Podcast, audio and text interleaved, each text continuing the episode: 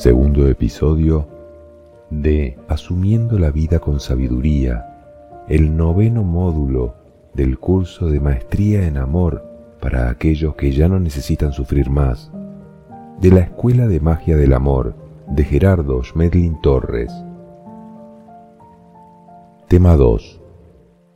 ¿Qué significa asumir? Asumir es una ciencia que los maestros dicen lleva a la inmortalidad y lleva a la visa de ciudadano universal, es decir, a salir de las cadenas de la esclavitud y de la ignorancia para ser un ciudadano que pueda moverse por cualquier lugar y a cualquier dimensión. Una vez conocemos el verdadero significado de la vida, ya podemos prepararnos para asumir nuestra propia vida de una manera totalmente consciente. Esto significa que me hago consciente de mí mismo, me preparo y me entreno para asumir el manejo de todo lo que sucede en mi interior y también me preparo y me entreno para asumir el respeto en mis relaciones y con todo lo que sucede a mi alrededor. Esta interrelación de lo interno con lo externo es precisamente lo que produce el desarrollo espiritual. Asumir significa que manejo lo que sucede en mi interior y respeto lo que sucede a mi alrededor. Llegar a asumir la vida totalmente en lo interno y en lo externo es el propósito de todo discípulo de amor. Para lograr esto, los discípulos desarrollan totalmente los dos niveles del asumir.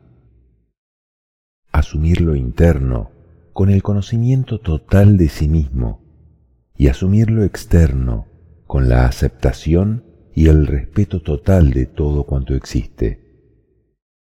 Asumir lo interno significa que el discípulo se hace consciente de todos sus niveles internos, instintivos, emocionales, sentimentales, mentales y espirituales, y aprende a manejarlos sin culpar a nadie ni a nada.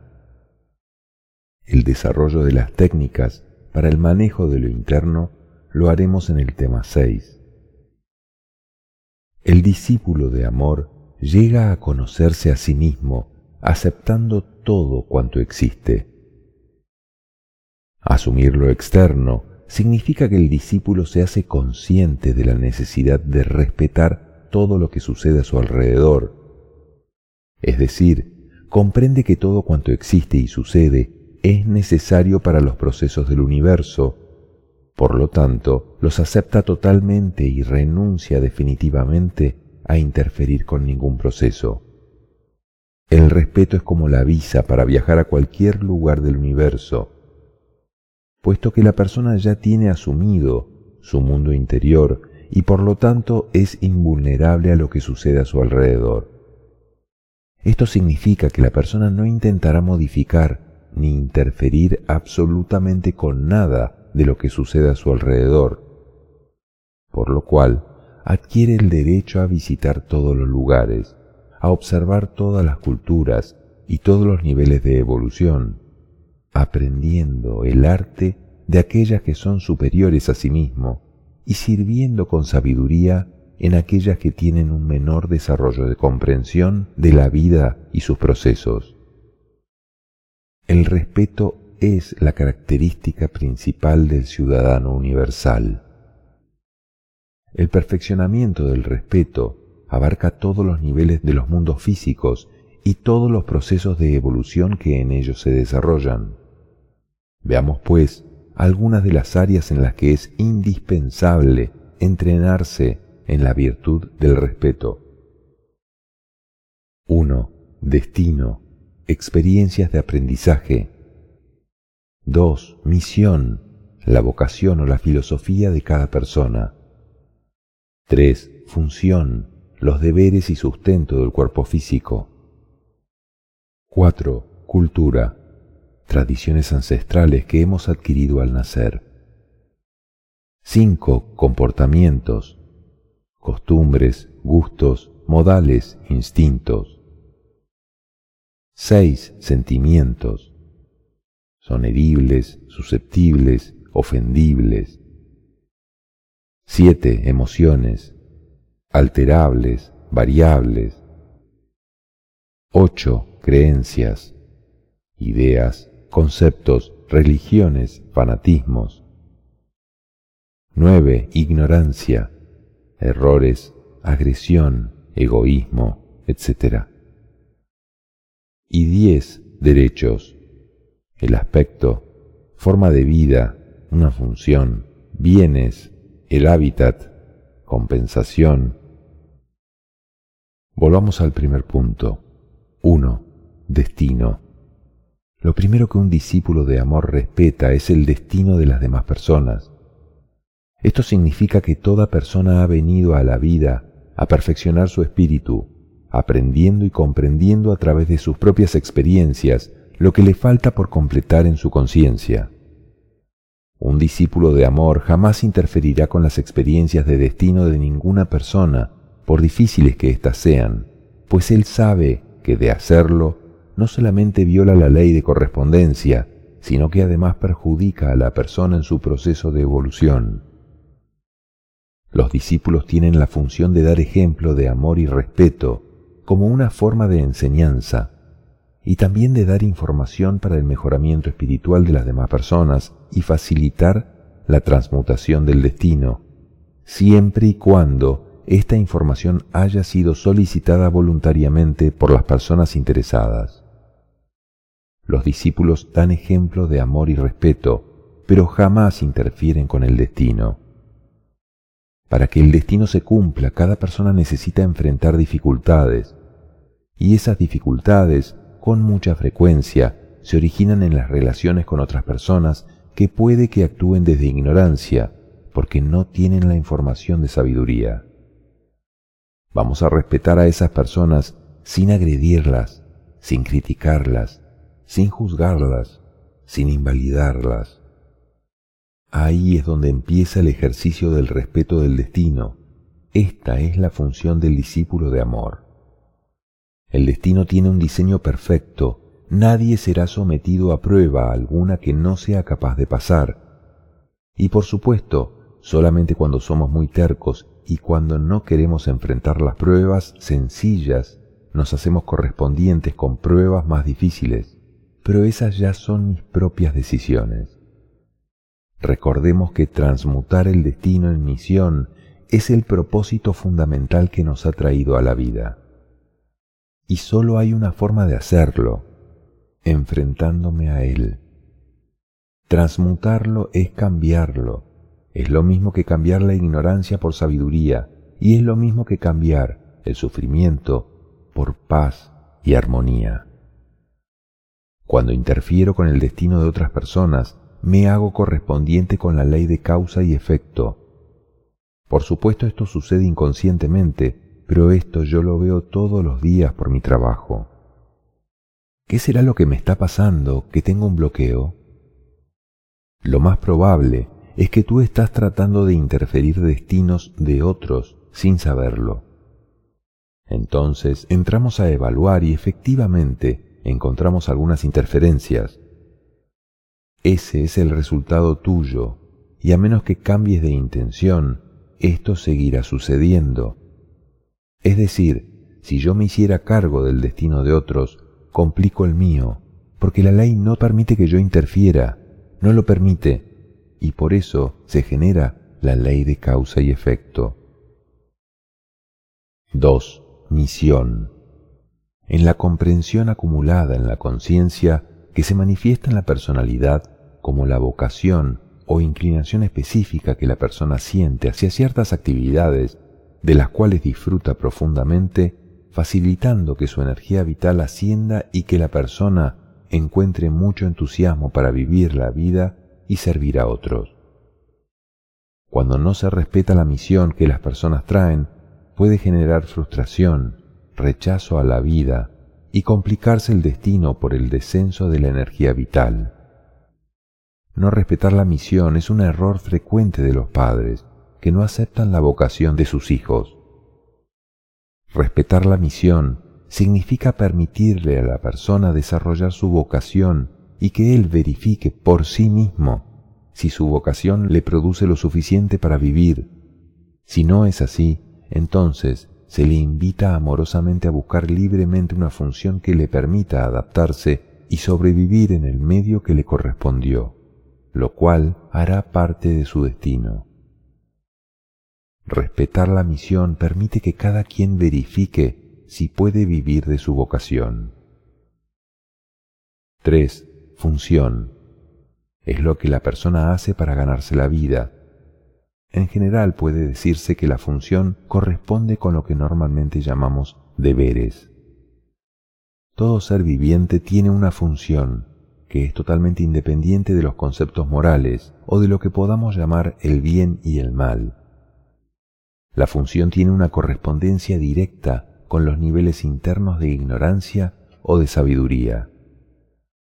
Por esta razón, la función en muchas ocasiones puede estar asociada con actividades criminales o patologías sociales, como puede estarlo también con actividades normales, técnicas o totalmente humanitarias. No obstante, la función siempre corresponderá de una manera perfecta con quien la realiza. Respetar la función de todos los seres vivientes del universo, principalmente la de los seres humanos, es una característica de la sabiduría y es la razón por la cual los maestros y los discípulos jamás interfieren con las funciones de ninguna persona, puesto que ellos saben que toda función es necesaria y perfecta para los procesos del universo. Respetar la función de todos los seres vivientes es el principio universal de la sabiduría. Una de las funciones de los ángeles es respetar las funciones de los seres humanos. Cuando una persona está cumpliendo la función que a él le corresponde, los ángeles lo cuidan para que su función se desarrolle correctamente. Independientemente de si esa función está dentro de los campos de lo criminal, de lo humanitario, de lo técnico o de lo normal. Independientemente de eso, ahí están los ángeles cuidando esa función. Entonces, respetemos la función de todos los seres vivientes en pensamiento, palabra y obra. Nunca hables mal de los ladrones ni de los corruptos, porque eso es palabra. Además, jamás hagas nada contra ellos, porque eso es obra. Y jamás se te ocurra pensar en destruirlos o quitarlos, porque eso sería pensamiento. Toda función es igualmente importante y necesaria en el universo, y siempre será correspondiente con aquel que la ejecuta. Jamás se te ocurra hablar mal de nadie, ni de nada, independientemente de si estás o no de acuerdo con lo que alguien hace o con lo que pueda suceder en un momento dado. Estamos proponiendo desde el respeto profundo de poner tres armas que tenemos. Primero, la agresión física, aunque sea solo con los gestos o con las manos. Segundo, la agresión verbal, cualquier palabra agresiva. Y tercero, el pensamiento, cualquier pensamiento agresivo. Mientras yo no deponga totalmente las tres armas, les aseguro que es imposible pensar en que voy a habitar en un mundo de paz, porque yo no soy pacífico y no tengo paz. Una persona que ya sea maestro no tiene ningún conflicto con nadie, independientemente de los niveles de evolución que esas personas tengan porque Él las respeta y las maneja con sabiduría. Mientras que una persona con poca sabiduría tiene conflictos prácticamente con todo el mundo. El sabio calla cuando debe callar y habla cuando debe hablar. Todo en el universo tiene un propósito perfecto de amor, independientemente de que te guste o no. Si yo comprendo esto, ya tengo la herramienta del respeto porque es muy difícil respetar algo cuando yo pienso que está mal. La función que tenemos los seres humanos no es ganar dinero. Nadie tiene la función de ganar dinero, absolutamente nadie. el dinero puede llegar como resultado de una función cualquiera, pero esa no es la función, ese es un resultado. Se hace una función para servir, el dinero es el resultado de tu servicio. La función de ama de casa o de crianza de los hijos es la función más hermosa que existe dentro de la civilización y es fundamental, porque sin una crianza armónica no hay civilización armónica. Pero, ¿quién dijo que tiene que producir dinero? En las civilizaciones superiores a la nuestra, la crianza es la función más importante, más que los investigadores, más que los ingenieros o más que los administradores. El solo hecho de que una persona haga algo para otros es satisfactorio en cualquier campo. Ya es una función. Tu función, por ejemplo, puede ser administrar el hogar. Desliguen las funciones del dinero, porque si las fuéramos a relacionar con el dinero, entonces tendríamos que pensar que un niño no tiene función y que no se gana la vida. La injusticia no existe, existe la ignorancia. Más que luchar contra la injusticia, lo que necesitamos es trabajar para salir de la ignorancia, y eso es un proceso individual, no colectivo. Yo no puedo obligar a un grupo de personas a que salgan de su ignorancia. Puedo invitarlos a aprender si ellos desean hacerlo, y si no desean hacerlo, necesito respetarlos y algún día lo querrán por ley de saturación. Extralimitarse es lo que hace que la ley intervenga inmediatamente. Puedes tomar el caso de Napoleón, de Hitler, de Atila, de Simón Bolívar, de cualquier personaje, de Gandhi, el que sea. Mientras estuvo dentro de su función, pudo hacer lo que quería, lo que quería entre comillas, porque eso es lo que estaba en la ley. Pero cuando trató de irse más allá de su función, inmediatamente fue frenado por la ley del universo.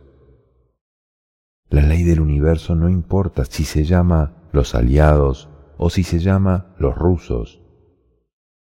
Eso no tiene importancia. Es la ley del universo.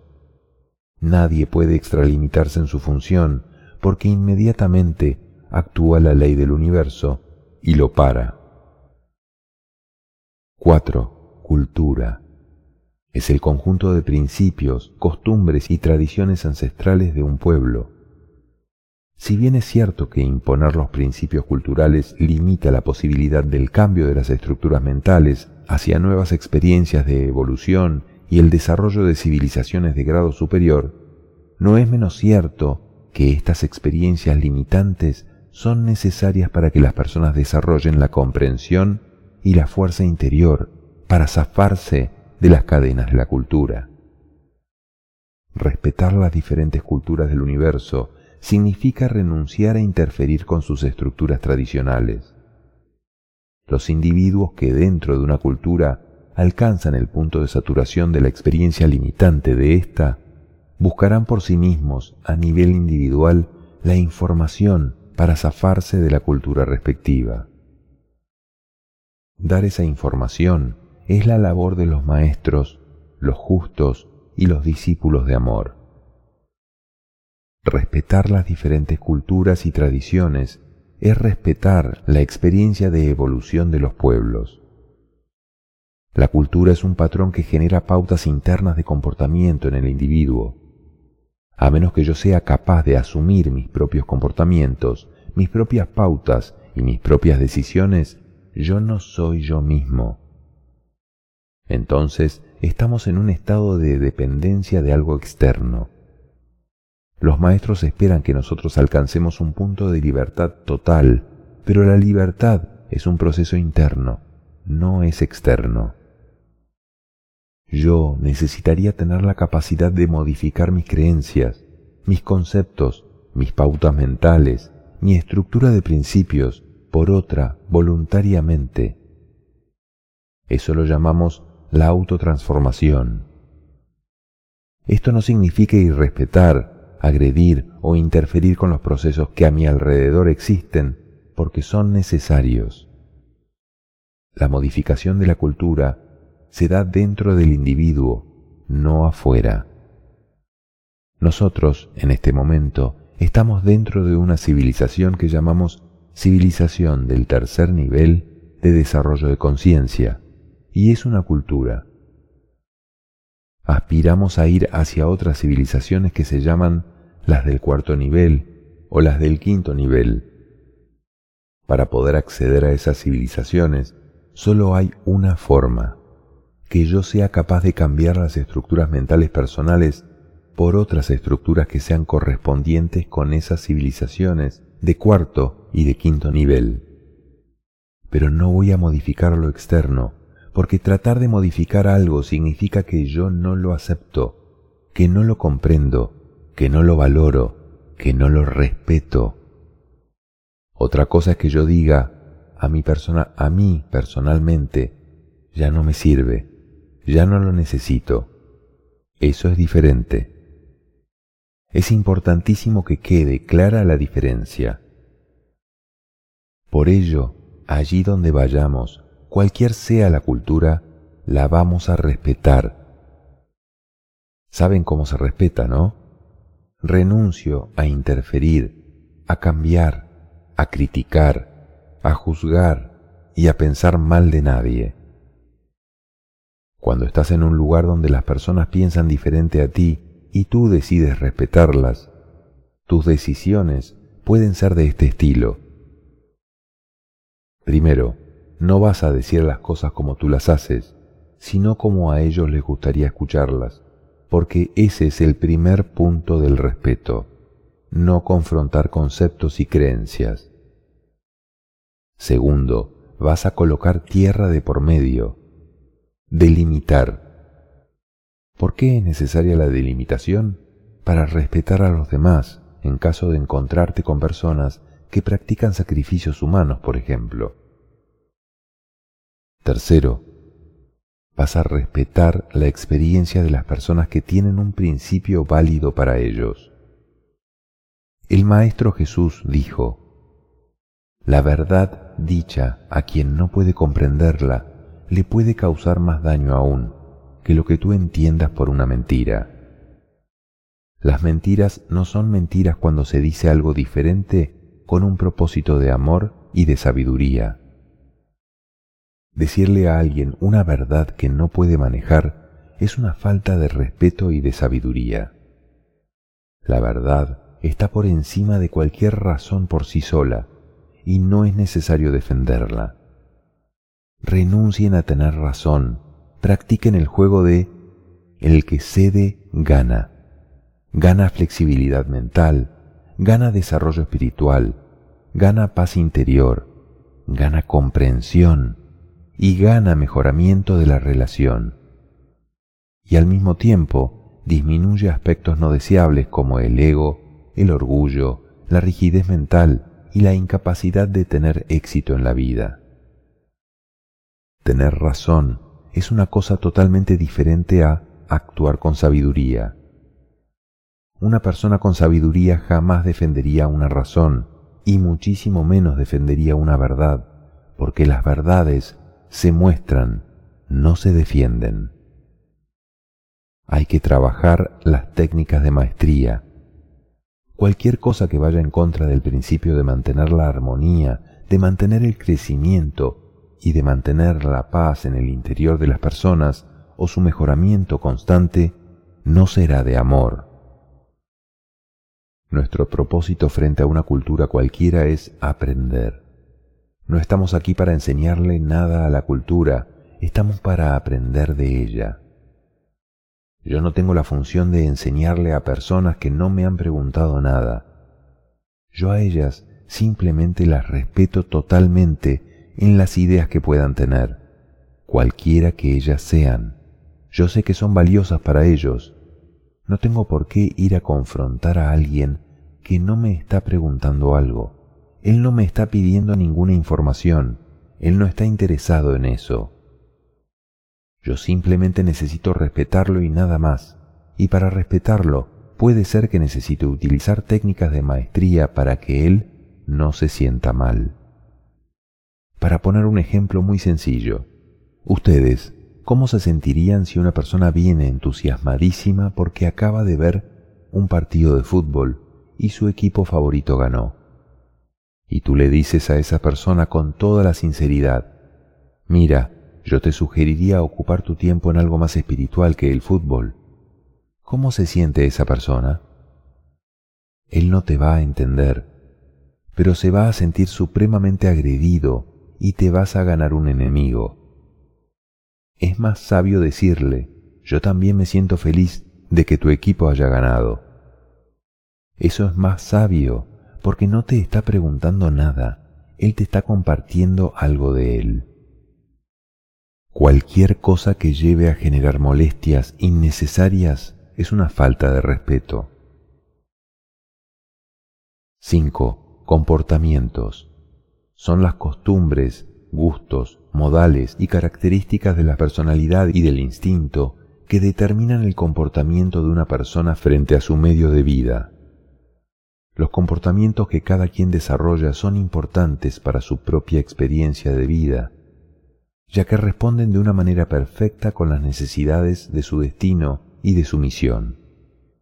La sabiduría en las relaciones consiste en saber respetar las costumbres de los demás, en hacer acuerdos cuando sea necesario y en delimitar las experiencias o apartarse del camino de las personas con las cuales no es posible hacer acuerdos. Una de las funciones de los discípulos es dar ejemplo de comportamientos más armoniosos para que los demás tengan puntos de referencia para mejorar sus propios comportamientos. Respetar los comportamientos es permitir que cada quien viva y asuma su propia experiencia. Los comportamientos tienen una característica, al igual que los gustos, son absolutamente particulares, no son universales, son particulares. Para mejorar la relación entre dos personas, yo no le plantearía un cambio de comportamiento, sino un acuerdo que lleve a un respeto mutuo para encontrar un punto intermedio de armonía entre las dos personas. Esto lo plantearía con frases de amor, respetuosamente, planteando la necesidad de un mejoramiento mutuo y una mayor satisfacción. Ahí estaría actuando con sabiduría. Si no hay acuerdo, entonces necesito aceptar y adaptarme o delimitar si hay incompatibilidad. Yo puedo expresarle y tratar de darle alguna información a la persona con el propósito de lograr un mejoramiento, pero si él no la quiere, solo queda una opción. Necesito respetar su experiencia y mi decisión interior de respeto significará que yo voy a ser libre internamente independientemente de que la otra persona esté o no esté de acuerdo.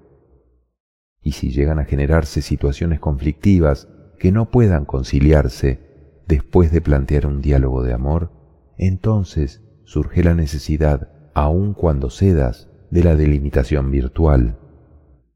La delimitación virtual significa que no vamos a romper la relación, simplemente que cada uno va a asumir cosas dentro de la relación a nivel absolutamente individual.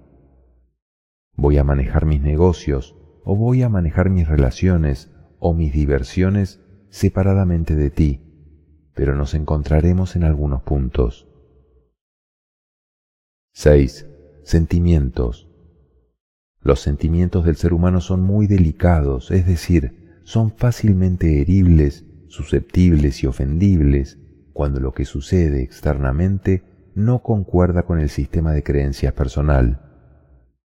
Cuando los sentimientos se hieren profundamente, la persona puede incluso llegar a autodestruirse por la confusión mental originada en el sufrimiento, puesto que los estados sentimentales negativos consumen grandes cantidades de energía vital, produciendo en la persona intensas depresiones. Dada la delicadeza de los sentimientos humanos, es muy importante aprender a respetarlos totalmente. Por esta razón, los discípulos de amor tienen mucho cuidado de no herir susceptibilidades, para lo cual utilizan sabiamente la técnica del emparejamiento.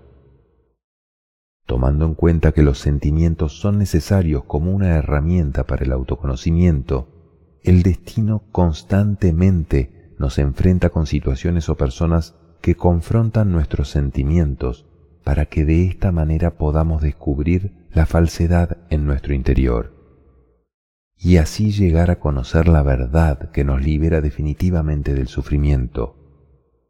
No obstante, la función de confrontar los sentimientos de los demás jamás estará a cargo de un discípulo y mucho menos de un maestro de amor, porque ellos respetan los sentimientos de los demás y establecen relaciones armónicas con todas las personas, con el propósito de poder servirles y darles nueva información de amor que ellos puedan aceptar.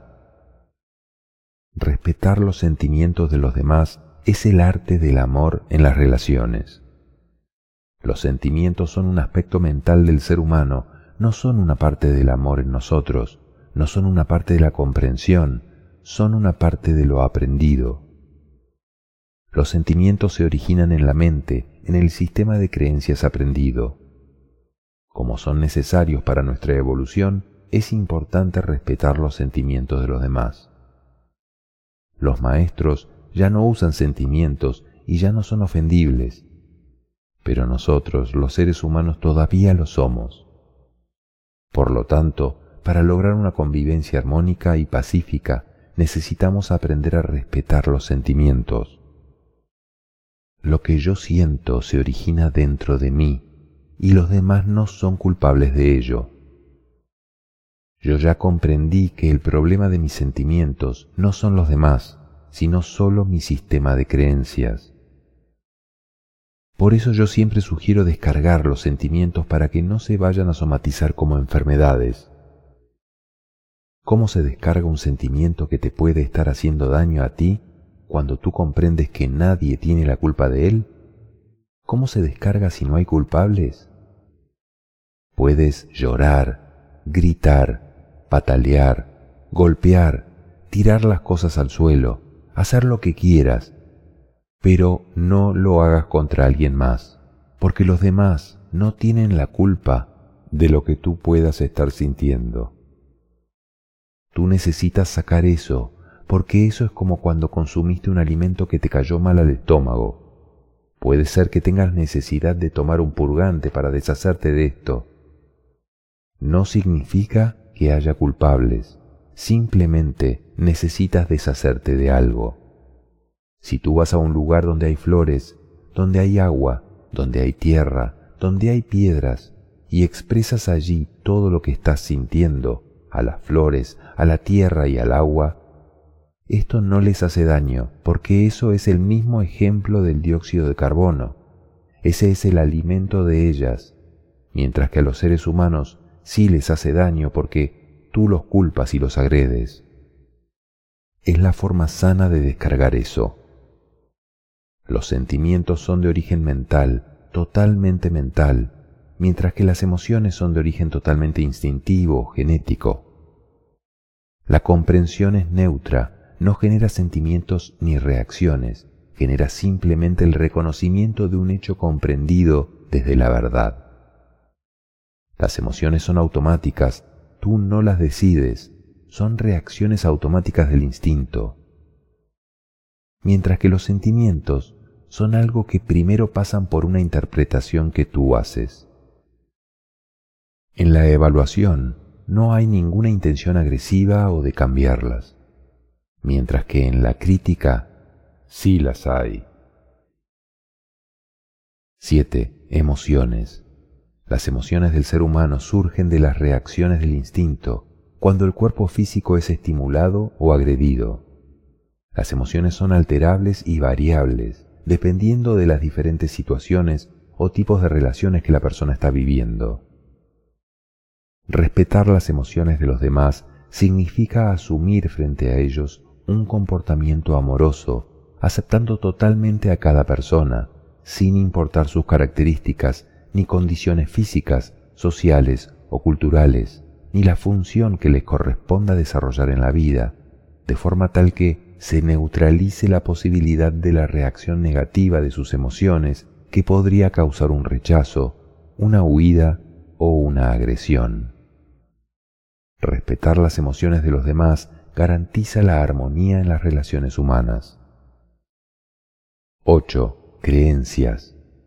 El sistema de creencias que todas las personas acumulan inicialmente en su mente infantil, formando así su personalidad, no solamente es inevitable, sino que además es necesario para el desarrollo de la sabiduría personal o comprensión formada en la personalidad a través del proceso de la transmutación de la ignorancia en sabiduría. Los discípulos de amor conocen perfectamente la importancia del sistema de creencias personal como herramienta para la evolución de la conciencia. Por esta razón respetan totalmente las ideas, las creencias, los conceptos, las religiones y fanatismos de los demás y asumen la necesidad de emparejarse con ellos como una forma de amor y respeto hacia la experiencia que a cada quien le corresponde vivir. Cuando las personas sumidas en la ignorancia de su sistema de creencias llegan a la saturación del sufrimiento, entonces los maestros y los discípulos de amor les facilitan toda la información necesaria para que ellos puedan desprenderse de su sistema de creencias y liberarse definitivamente del sufrimiento. Respetar las creencias de los demás asegura la convivencia pacífica. Decir algo de una manera diferente a aquella que no puede ser comprendida por otro, con un propósito de amor, no se puede llamar jamás una mentira, sino parte de la sabiduría. El propósito de amor jamás será causarle daño a ninguna persona. Un hecho es un suceso cierto, pero esa no es la verdad. La verdad se define de otra manera. Verdad es aquello que puede hacerte libre de sufrimientos, que puede hacerte libre de limitaciones, que puede permitirte trascender y expresar el amor. Un suceso cierto es simplemente eso, un suceso. La verdad es la forma acertada y sabia de comunicar un suceso. Sabiduría es otra cosa totalmente diferente a creencias. Por eso se habla de maestros de sabiduría, y la sabiduría no se improvisa. La sabiduría es el resultado de todo un proceso de vida a través de cometer errores y verificar resultados. Esa es la sabiduría. 9. Ignorancia. Los errores, la agresión, la posesividad, la imposición, la prohibición y en general todas las formas que toma el egoísmo son las características de la ignorancia personal. Como no existe un paso directo de la inocencia a la sabiduría, es inevitable pasar por la experiencia de la ignorancia para luego transmutarla en sabiduría esto significa que es necesario respetar la ignorancia ajena, asumiéndola como un estado temporal en la experiencia de la personalidad humana. Cuando los errores de la ignorancia se vuelven insoportables y no hacen parte del destino de las demás personas que están alrededor del ignorante, entonces es necesario delimitar, es decir, apartarse de la persona o invitarle a él a apartarse de ti. Cuando la relación hace parte del destino, entonces se neutraliza con las herramientas de amor. La ignorancia ajena es un estado temporal que necesitamos respetar como parte del destino. El que tiene sabiduría respeta la ignorancia del que no la tiene. Mientras más sabiduría, más respeto. 10. Derechos. Todas las personas vienen a la vida a cumplir un destino como parte del proceso para el perfeccionamiento de la conciencia y a desarrollar una función mediante la cual adquieren también los cinco derechos fundamentales de la vida, como son, primero, tener un aspecto, segundo, tener una manera de ganarse el sustento, tercero, tener un hábitat, cuarto, tener bienes de uso. Y quinto, tener una compensación correspondiente. Independientemente de lo agradable o desagradable y de los conceptos de bien y mal, o de si estamos o no estamos de acuerdo con el aspecto, la manera de vivir, el hábitat, los bienes que usa y las características de la compensación que recibe una persona, es necesario respetarle totalmente los cinco derechos fundamentales que la vida le ha dado, ya que estos derechos hacen parte de las leyes de evolución y correspondencia del universo. Los discípulos llegan a comprender que los cinco derechos fundamentales pueden tomar características completamente diferentes y radicalmente opuestas, mas sin embargo todas son igualmente necesarias. Por esta razón, un discípulo jamás critica, juzga, agrede o condena a ninguna persona, sin importar para nada las características dentro de las cuales se desenvuelve la vida de esta persona. Respetar los derechos de los demás es el indicador de tu propio desarrollo espiritual. El derecho es algo universal, algo que se origina en el Padre, algo que es imposible de negar a ninguna persona. Necesitamos respetar el derecho que tiene sin agredirlo. Tener un aspecto es evidente porque todo lo que existe en el mundo de la materia necesariamente tiene una forma. Lo que no está en el mundo de la materia no tiene forma, tiene una información y esa información será lo que le dé la forma. No existen formas buenas ni malas, ni feas ni bonitas. Existen formas diferentes y apropiadas para la función de cada uno de los seres del universo. Y la parte más profunda de la herramienta del asumir, el respeto. Respeto todas las formas, la de la cucaracha, la de la araña, aunque me parezcan desagradables. Respeto todas las formas. Respeto las formas de cualquier ser humano. El amor es un trabajo consciente de autotransformación interior y lo necesitas precisamente allí donde hay dificultades, allí donde te cueste trabajo aceptar algo, allí donde estés en desacuerdo. Finalmente podemos decir que asumir las relaciones con el mundo externo es desarrollar la capacidad de actuar con sabiduría frente a cada situación y a cada persona, respetando totalmente las características de la experiencia individual o colectiva y asumir un comportamiento acorde con las funciones correspondientes al desarrollo espiritual personal. Para servir con amor es necesario respetar con sabiduría. Para tener una mayor claridad acerca de las funciones que corresponden a los diferentes niveles del desarrollo espiritual personal, es muy importante tomar en cuenta que las leyes del universo aprovechan de una manera perfecta todo estado del desarrollo espiritual aplicándolo con total sabiduría a funciones específicas dentro de las diferentes características de las estructuras sociales. La función de confrontar y respetar y agredir a los demás para que ellos reconozcan sus propias limitaciones está exclusivamente a cargo de los ignorantes de turno, que son correspondientes con las experiencias de sufrimiento. Cuando una persona está sumida en profundos estados de ignorancia, sus funciones correspondientes están generalmente asociadas con la violencia y la muerte. A los niveles medios de ignorancia, donde los sentimientos se involucran fuertemente, les corresponden funciones de agresión, crítica, prohibición, imposición, fanatismo, intransigencia e interferencia con las funciones de los demás, para crear así las relaciones de destino donde se aprende a través del sufrimiento. La función de un discípulo de amor jamás será confrontar ni agredir a nadie por ninguna razón.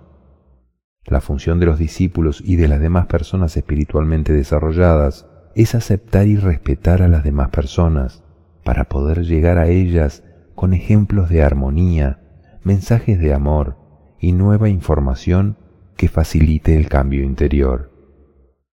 La función de las personas con un mayor desarrollo espiritual, que ya comienzan a actuar desde el amor y la sabiduría, está generalmente asociada con la enseñanza, los ejemplos de armonía, la flexibilidad, la adaptación al medio, la transmisión de información para el mejoramiento humano y la construcción de nuevas formas de convivencia pacífica sustentadas en el desarrollo de la paz interior. Aclaraciones. El asumir es mi actitud y mis decisiones frente a algo. Las decisiones son algo absolutamente individual.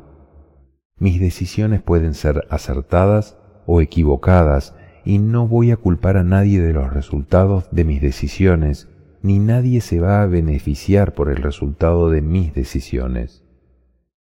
Soy yo el que me beneficio o me perjudico. El culpable no existe. El asumir lo interno nos va a dar una condición que llamamos ser yo mismo, es decir, alcanzar un nivel de paz invulnerable. Interiormente somos absolutamente independientes. Para las personas que culpan a otros de sus propias decisiones, usamos un término que se llama persona manipulable, es decir, culpa a los demás de sus propios errores. Buscamos la invulnerabilidad sentimental para que nada pueda hacernos daño, porque el único que puede hacerme daño soy yo mismo. En el tema 6 veremos más profundamente el asumir lo interno. Ahora vamos a trabajar el asumir lo externo, con la aceptación y el respeto. Aceptación de todo cuanto existe a tu alrededor y en el universo. Aceptar significa renunciar a luchar y tratar de modificar el orden perfecto del universo. Renuncio a intentar cambiar a los demás renuncio a tratar de interferir con las experiencias de vida de las demás personas, a menos que esa sea tu función. Entonces, la ley te lo mostrará. La ciencia de la aceptación, al igual que la ciencia del asumir, requieren un nivel de comprensión profunda y un nivel de sabiduría, porque si no, el ego lo rechaza. Respeto significa que existen unos derechos fundamentales que establecen las leyes del universo y necesito respetarlos. Respetarlos me dará libertad total y el resultado de no respetarlos será una limitación, limitación de acción, de lugar, de capacidad, de recursos, etc. Respetar significa no interferir con las decisiones que los demás toman y significa que no vas a criticar, ni juzgar, ni condenar a ningún ser por ninguna razón. El respeto tiene que ver con tu capacidad de amar y concede libertad total a tu espíritu. Vamos a hacer unas preguntas para reflexionar sobre este tema. ¿Cómo actuarías con respeto frente a una cultura con menor desarrollo de conciencia de la que tú tienes en este momento? Para diferenciar si lo que no acepto está en un nivel inferior o superior al mío, los resultados me lo muestran. Cuando los resultados son violencia, niños abandonados, familias deshechas, enfermedades, corrupción, destrucción, guerras, estamos hablando de culturas de nivel inferior. Cuando los resultados son de paz social, con pocos desequilibrios, sin agresión, sin rupturas en las relaciones, independientemente de que a veces no comprendes lo que ellos hacen, estás frente a una civilización superior. Evaluamos por los resultados que estamos observando y no por nuestras creencias ni por nuestros gustos. La comprensión evalúa, el ego critica. Aprender a observar resultados es aprender a observar la ley. Entonces, ¿Cómo actuaría frente a una cultura con menor desarrollo de conciencia de la que yo tengo en este momento? Actuaría con aceptación y respeto. No les diría que tienen menor desarrollo de conciencia, porque sería faltarles el respeto. En la medida que comprendo, adquiero respeto. Mientras no comprendo, no puedo respetar, porque no tengo cómo. A los de menor desarrollo de conciencia les puedo enseñar a través del ejemplo y el servicio. ¿Cómo actuarías con respeto frente a una cultura con mayor desarrollo de conciencia a la tuya? En este momento nosotros no podemos situarnos frente a una civilización con mayor desarrollo y evaluarla porque todavía no comprendemos. Primero necesitamos aprender de la civilización presente. Yo aprendo de aquello que no acepto y puedo enseñar aquello que comprendo. En el supuesto de poder visitar una civilización con mayor desarrollo de conciencia, la disposición interior sería aprender el arte de vivir que ellos manifiestan. En ambos casos, frente a una civilización con menor desarrollo o una civilización con mayor desarrollo, el punto de sabiduría está en respetar sin tratar de cambiar nada. Ahí es donde empieza el asumir. Mientras yo trate de cambiar lo que está pasando afuera, no estoy asumiendo. El ejercicio es ¿Cómo vas a respetar al agresivo? ¿Cómo vas a respetar al violento? ¿Cómo vas a respetar al deshonesto? ¿Cómo vas a respetar a todas las personas que tienen comportamientos que tú consideras inadecuados? Para que empieces a desarrollar la virtud de poder ir hacia los de arriba, vamos a trabajar el respeto en tres campos, en pensamiento, en palabra y en obra. Ejercicio. Les propongo el siguiente trabajo de pensamiento. Me comprometo a renunciar a dañar a persona alguna, ni de pensamiento, ni de palabra, ni de obra, independientemente de la función que éste cumpla en el universo. Palabra. Si te resulta difícil hablar bien de ciertos seres o personas, frente a personas que no conocen la ley, entonces mejor no hables nada. Obra. Renuncia total y definitivamente a hacer ninguna cosa contra ellos. Ahí entonces tú vas a pedir algo con la ley de compensación. A cambio de este respeto y de esta decisión, tú pedirás también ser respetado en tu integridad totalmente, y lo serás. Es una forma de vivir en tiempos de crisis, pero eso no es lo importante. Es una forma de trascender espiritualmente hacia la comprensión de amor. Empiecen a respetar las funciones para que ustedes empiecen a ser respetados a su vez, o no lo serán. Respeto, sabiduría y servicio de amor. Ejercicio, propósitos para cada día oraciones. Hoy expresaré mi amor a la vida respetando a todo ser viviente en su propia experiencia. Respetaré a las personas en sus ideas, costumbres, creencias, comportamientos y en su derecho a tomar sus propias decisiones. Si me propongo hacer esto, salgo a la calle o voy a mi trabajo y no critico, no juzgo, no agredo, no hablo mal ni pienso mal de nada ni de nadie. Hoy observaré la realidad de la vida en total paz y serenidad. Aceptaré que el propósito del Padre es perfecto, no importa lo que esté viendo, y se manifiesta en todo lo que existe y sucede. ¿Por qué me voy a oponer a la perfección? Solo la ignorancia podría hacerlo. Aceptaré con amor en mi corazón todo cuanto sucede a mi alrededor y renunciaré a luchar y a tratar de modificar el orden perfecto de la vida y sus procesos y a interferir con las experiencias de las demás personas. No interferiré con ellos. Mi paz es invulnerable a todo suceso y me libera de sufrir por lo que no puedo cambiar.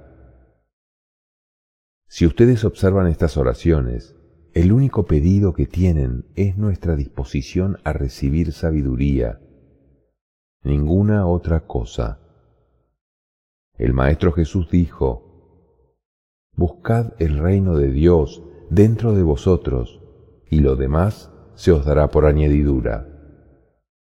Lo único que necesitas es disponerte a recibir la sabiduría para encontrar el reino de Dios dentro de ti y lo demás se dará solo. Cuando una persona se declara en total y absoluto estado de paz, se hace correspondiente con ser respetado total y absolutamente por todos los demás seres del universo. Este resultado lo podemos verificar a medida en que avancemos en nuestra vida. El estado de paz interior te hace correspondiente con un mundo de paz en cualquier lugar donde estés. Ese es el secreto. ¿Qué es lo que yo necesito? La voluntad del hombre se llama yo quiero, la voluntad del Padre se llama yo necesito. La del hombre jamás se cumple, por lo tanto es inútil tratar de hacer la voluntad del hombre, porque no puedo tener nada que no necesite, y si quiero algo que puedo conseguir es porque lo necesito. Yo necesito aprender a cumplir mi función y aprender a servir. Padre, permíteme ser una herramienta perfecta en tus manos. La función que tú traes a la vida es el propósito de amor que el Padre te encomendó a ti. Guíame para actuar siempre en lo justo, es decir, dentro de la ley, y jamás dejar de hacer lo necesario. Dejar de cumplir tu función es uno de los defectos que te conducen al fracaso en la vida es cometer el error de la omisión. Si quiero hacer cosas que no me corresponden, estoy cometiendo el error de la extralimitación de función. En ambos casos, el resultado puede ser un bloqueo. Me dispongo a dejarme guiar por el Padre. Dame el don de la palabra. Recuerden que la palabra o bien es una herramienta o bien es un arma para que todo lo que tú digas lleve siempre un mensaje de amor, te dispones a utilizar la palabra con respeto. Jamás hables mal de nadie ni de nada. Te dispones a hablar siempre con amor. Ilumina mis pensamientos con tu presencia, porque la chispa divina está dentro de mí. Dame la fuerza y la energía para servirte mejor cada día, porque aquel que más sirve más recibirá y más podrá servir. Estos son los principios de la prosperidad y de la voluntad. La decisión de hacer su voluntad es mía. Conclusiones. El asumir es tan poderoso que los maestros dicen, no lleva a la inmortalidad cuando lo practico totalmente, porque permite tomar las riendas de tu propia vida sin ninguna situación de manipulación o de manejo externo de ti. Nunca culpar a los demás de las decisiones que yo tomo, aun en el caso de sentirnos amenazados. Yo soy el que tomo la decisión de lo que hago frente a la amenaza, y no la persona que me está amenazando. Asumir las decisiones es liberarse totalmente de la dependencia de lo externo. Por eso hablan los maestros de esto. La independencia espiritual es un estado de maestría en las relaciones con el mundo, donde tú no dependes del mundo, te relacionas con él. La función de quien ya se liberó es mostrar a otros su resultado para que los demás lo imiten. No se obliga a nadie porque tenemos libre albedrío. Ejercicio de recopilación del tema 2 es importante para ti asumir la búsqueda de tus propias respuestas. 1. ¿Cómo puedes saber si estás asumiendo tu vida?